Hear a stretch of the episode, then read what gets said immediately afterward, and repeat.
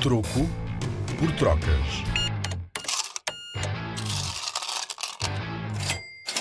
O dinheiro trocado para miúdos.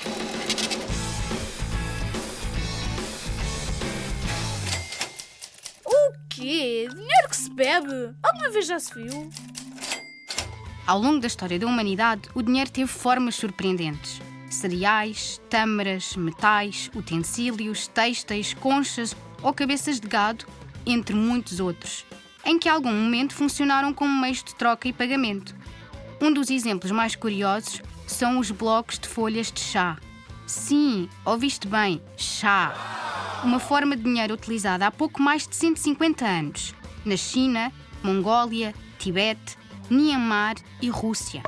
Para teres uma ideia, em 1870, 12 a 15 blocos de chá compravam uma ovelha e 120 a 150 compravam um camelo, dependendo, claro, da qualidade e do peso dos blocos.